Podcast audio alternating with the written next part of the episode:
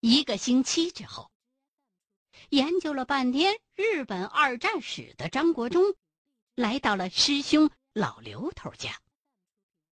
国忠啊，孙少爷给他那个阿公云灵子平反，积极性比当年大跃进都高，还差了五年呢。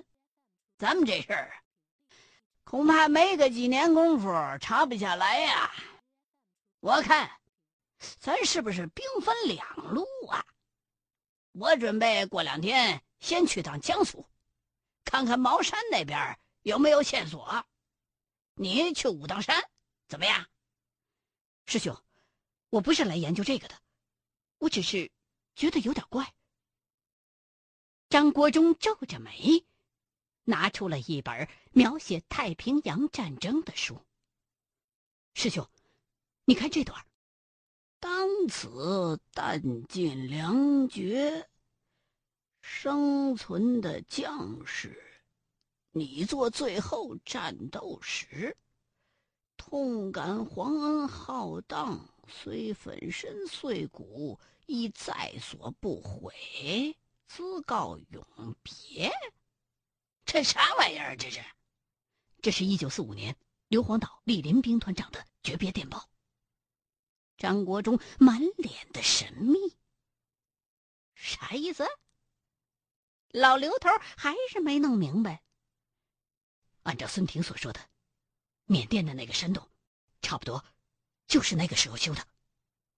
张国忠斩钉截铁：“师兄，你再看这点有组织的大规模自杀攻击。”始于一九四四年十月，美军在菲律宾莱特湾登陆之战时，为了确保以微弱的力量获得最大战果，海军中将大西隆治郎决定成立决死突击队。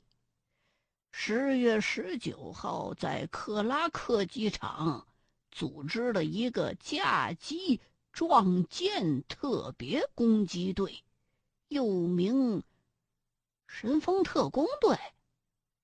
哎，神风特工队，这个我听说过。念到这儿，老刘头拿起书来，迎着阳光又看了看，你。你看出啥来了？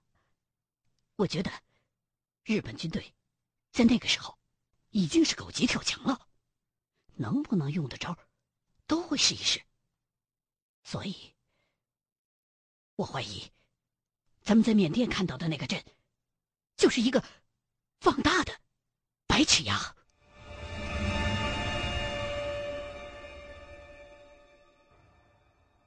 张国忠所说的“白齿崖”，是指茅山掌教羽化登仙的地方。道教的核心思想是与世无争，旁观时局。可是世间万物如此之复杂，与世无争，旁观。这两点有几个人真能做得到呢？即便是一教之尊，也未必真能做到这种心境。所以，也不知道是哪一代的茅山掌教，以毕生之学，创造了一种专门为死后营造与世无争环境的阵法。这个阵法的名字就叫做“白齿崖”。这个白齿崖呀，还有一个名字，叫做“素心阵”，是由三十六个石台阵组成。每个石台阵呢，也就一寸见方左右，用铁网子。罩住砾石，埋在地下半尺的地方。整个这百尺崖呀，方圆约莫是百尺左右，一般都修造于深山僻静之处，作为茅山掌教的羽化之所。相传呢，在这个百尺崖的阵法之内，人鬼不侵，是真正的清净自在。可是实际的效果和其中的原理，就连张国忠和老刘头都搞不明白，不知道。在茅山的门规里头，百尺崖这个阵的步法，历来只有掌教和掌门大弟子两个人掌握。这茅山教啊。有两块玉佩，一块掌教玉佩，另外一块叫成教玉佩，也就是掌门大弟子拿的那块玉佩。在这两块玉佩上，分别刻有石台阵的步法，以及石台阵在百尺崖当中的布局。如果要是掌教突然意外死亡的话，那么拿成教玉佩的那个人，就是茅山的新掌教了。当年马真人把成教玉佩传给老刘头了，没想到啊，这老刘头后来开溜了，然后呢，张国忠就拿到了另外一块茅山教的玉佩——掌教玉佩，所以。张国忠一提百尺崖，这两个人都知道是怎么回事而且，我认为，当年日本人布这个阵的目标，不光是缅甸，而是整个东南亚。不可能！老刘头一听这个，立马由打躺椅上坐起来了。百尺崖。用不着进网啊！而且，就算真的是百尺崖，那东西弄成了，日本人自己也不好过呀。日本人本来也没想自己好受，只要把别人折腾死，他才不在乎自己好受不好受呢。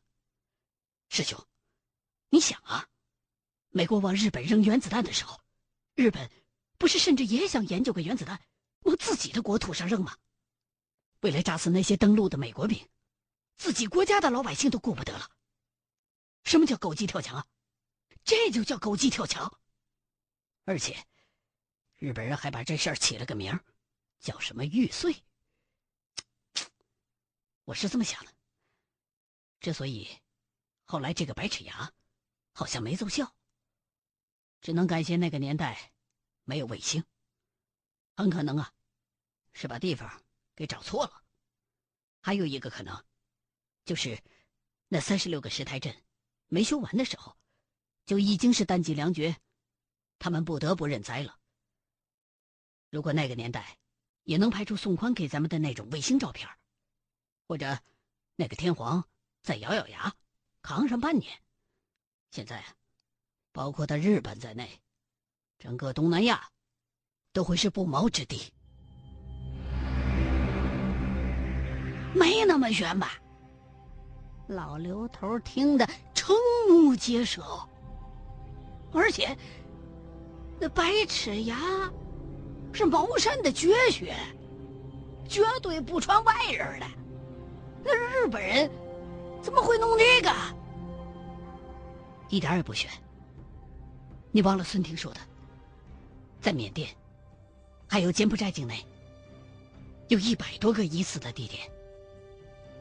又不是地道战，藏点宝贝，哪有挖那么大洞的？如果那个洞真的是石台阵之一的话，照那个洞的规模，一点都不悬。除非那个根本就不是史太真，而是其他的什么歪门邪道的，所以。我怀疑云灵子是不是真的死了？你，你怀疑是云灵子？不可能，绝对不可能！他没死也不可能会啊！咱师傅也是从他兄弟马四甲手里边接过掌教玉佩以后才学会的。哎，马四甲老爷子一提马四甲，老刘头也开始胡思乱想了。国忠啊，你难道没发现过去？咱师傅一提他这个兄弟，总是含糊其辞嘛。莫非马四甲老爷子他……哎，我说师兄，没有证据，你可别瞎说啊！这可不是说着玩的。张国忠一听，脑袋就大了，怎么把马四甲真人也扯进来了？不是我瞎说，是你。把我往这上面带呀！老刘头一脸的无辜。国忠啊，我说咱查来查去，会不会把咱自己人给查进去？不可能，马老爷子不可能干那种事儿。张国忠一个劲儿的摇头。咱师傅，你又不是不知道，别说是他兄弟，就算是他亲爹去投了敌。他也不会再认的。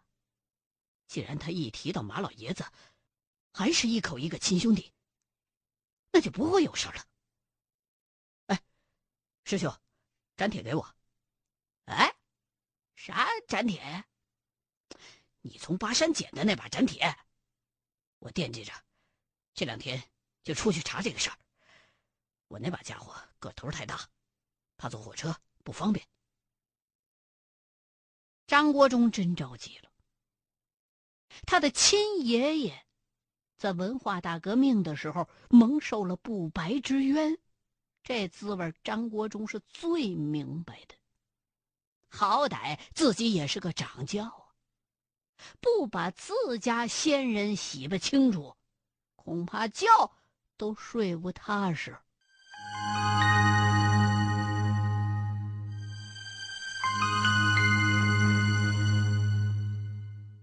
为了和老刘头兵分两路，联系方便，张国忠在第二天就经历了有生以来头一回真正意义上的大出血。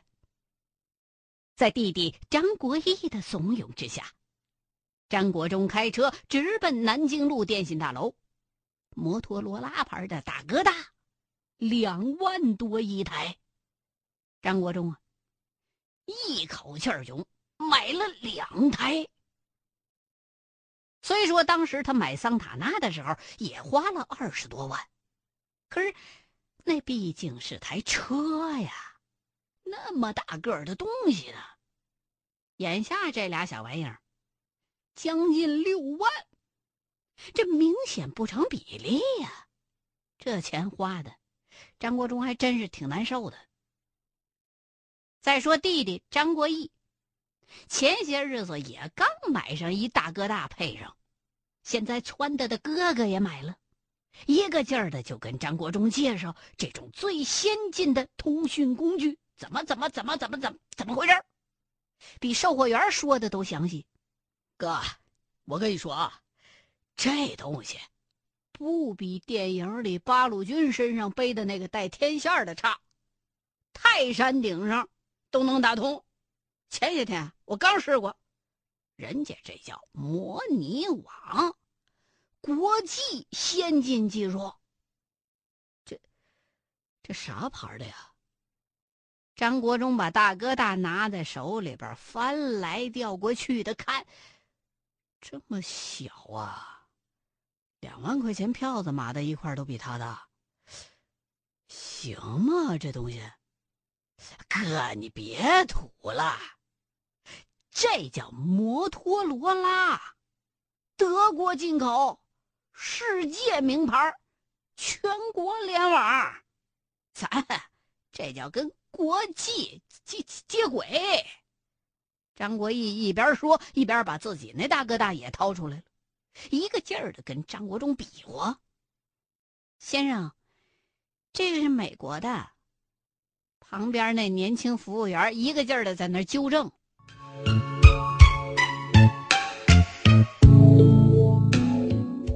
当然，这种事儿是少不了张国忠的儿子张义成跟着的。小孩子虽说不能用大哥大，可是买一台传呼机还是可以的。摩托罗拉传呼机，随时随地传信息呀。虽说没有大哥大贵，可是那也叫三千多块呢。这张义成啊，也算是跟国际接了轨了。我告诉你啊，给你买了是买了，但是。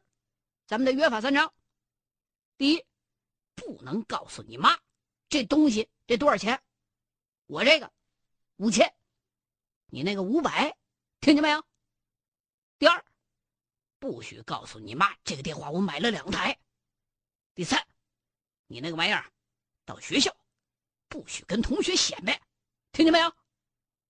张国忠拿着传呼机对儿子一通提条件，我可告诉你啊！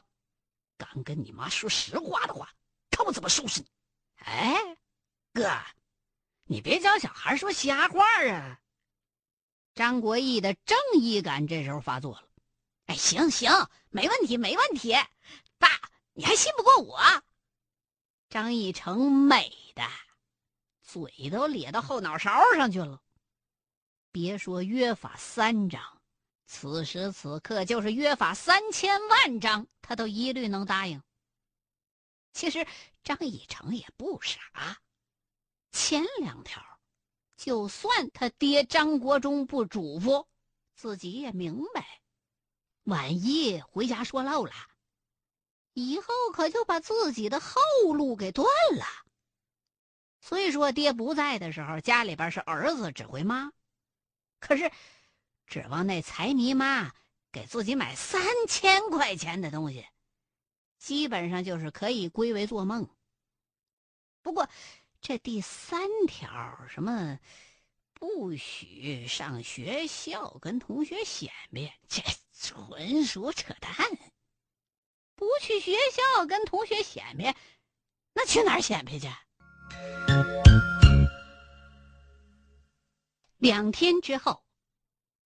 费了好大的劲，把李二丫给稳住之后，刚在家里边待了十来天的张国忠，就收拾东西直奔武当山了。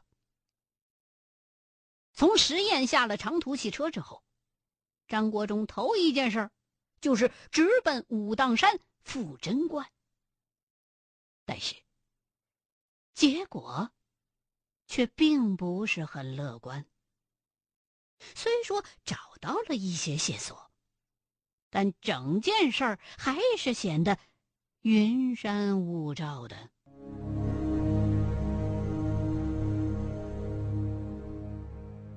值得庆幸的是，此时的傅贞观仍然留有正统。只不过，大部分的道友对抗战时期的事儿。都不是很清楚。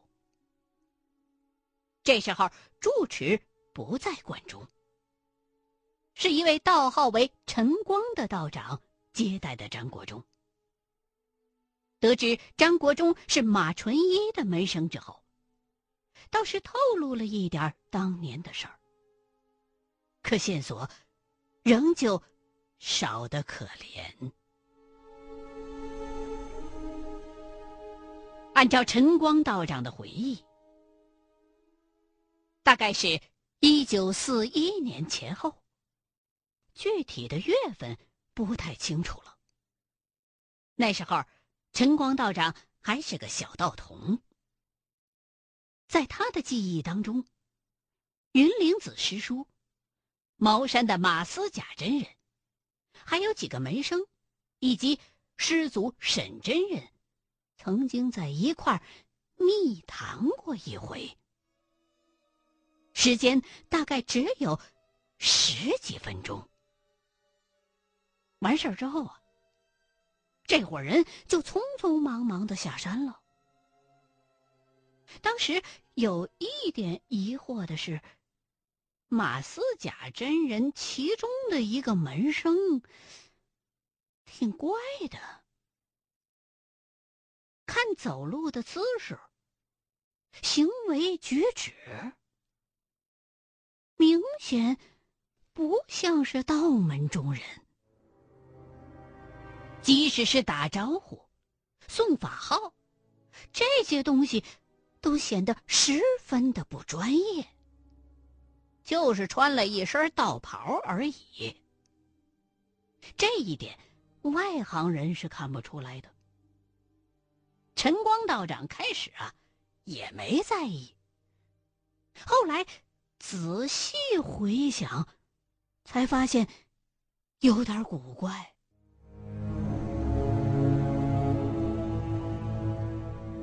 这几个人来过之后，没几天，师祖沈真人就外出云游去了。两个多月之后才回来。不过，他们这些徒孙级别的人物都没见着沈真人本人，只是听师叔们说人回来了，闭关清修呢。可是过了还没一个月，师祖又说要去云游。这回时间稍微短了一点儿，一个月就回来了。可是也没见着人，还说是闭关清修呢。反正如此周而复始，大概有个五六回吧。出去的时间啊，最长两个月，最短半个月。